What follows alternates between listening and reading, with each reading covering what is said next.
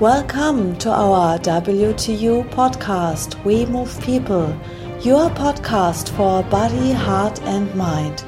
We are Alfred Johannes Neudorfer and Rosa Ferrante Banera, and in our podcast we talk about the topics personal development, health, martial arts, philosophy, and humanity. Hello, welcome to the WTU podcast. AJ speaking. Today I will read for you the nine stories from the book The Book of the Book from Idries The first story The Dervish Who Became a King. There was once a dervish who had seen through he decided that he would have to become powerful in the ordinary world before people would listen to him, so he applied all his concentration to the task of attaining visible authority. In the course of time he became a king. When he had spent some time as a ruler, the dervish realized that people did not want this way of teaching.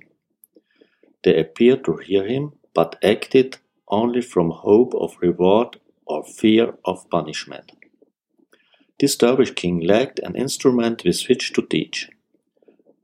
None came to him until he was almost at the end of his days. The second story is called The Stranger Dressed in Green. One day the aging king, out on a hunting expedition, had sat down to rest when a stranger dressed in green approached. Saluting the king, he told him a story, this story, the tale of this book. The next section begins the tale of the book. Contrary to expectation. A wise man, the wonder of his age, sought his disciples from seemingly inexhaustible store of wisdom. He attributed all his knowledge to a sick dawn which was kept in a place of honor in his room. The sage would allow nobody to open this volume. When he died, those who had surrounded him, regarding themselves as his heirs, ran to open the book, anxious to possess what it contained. They were surprised, confused, and disappointed when they found that there was written on only one page. They became even more bewildered and then annoyed when they tried to penetrate the meaning of the phrase which met their eyes. It was, when you realize the difference between the container and the contained, you will have knowledge. The opinion of the scholars. The successor to the sage took the book to the most famous scholars of the time, saying, we have this book and seek your interpretation. It belonged to such and such a sage, the wonder of the age, not dead. This is all he left behind, and we are unable to fathom its mystery. At first the scholars were delighted to see a work of such size bearing the name of its former owner, whom they knew to have been revered by multitudes of people. They said, We will of course give you a real interpretation. But when they found that the book was all but empty, and what was there were made no sense to them, they first sneered and then shouted at the students, driving them away in their fury. They believed that they had been victims of a hoax. That was a time when scholars were limited and literal minded.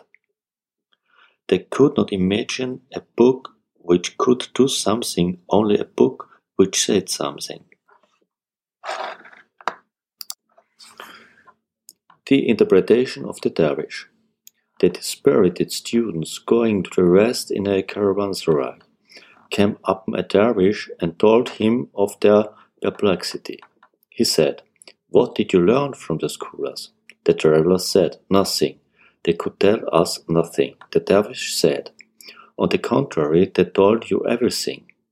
They showed that the book was not to be understood in the manner assumed by you or by them. You may think that the lake deep, but you, in your turn, lack sense. The book was teaching something through the incident itself while you remained asleep.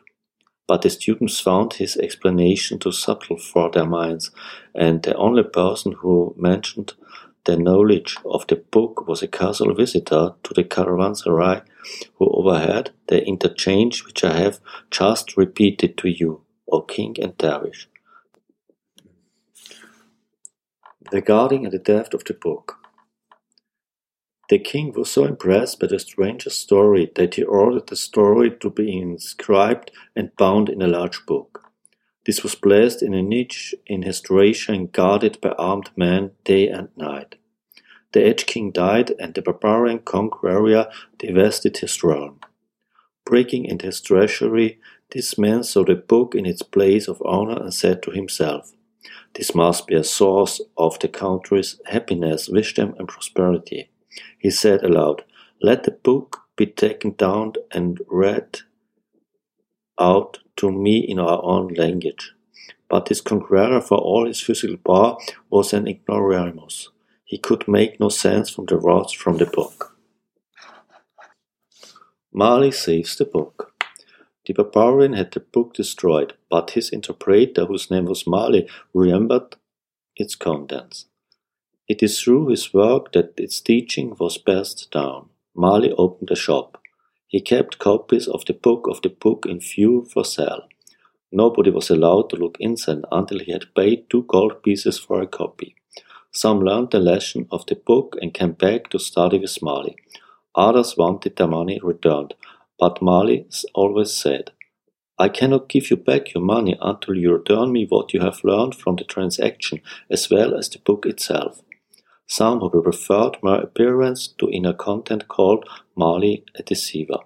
But Mali told them, You were all along seeking deceivers, so you will assume that you have found one in anyone.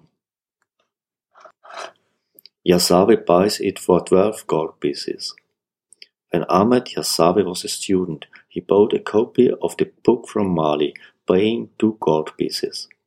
The following day he returned and gave Mali another ten pieces of gold, saying, What I have learned from the book is worth more than this. But since I have no more money, I give it all to you, in token of my valuing this lesson, equal to my entire possessions. Yasavi of the Masters transmits it.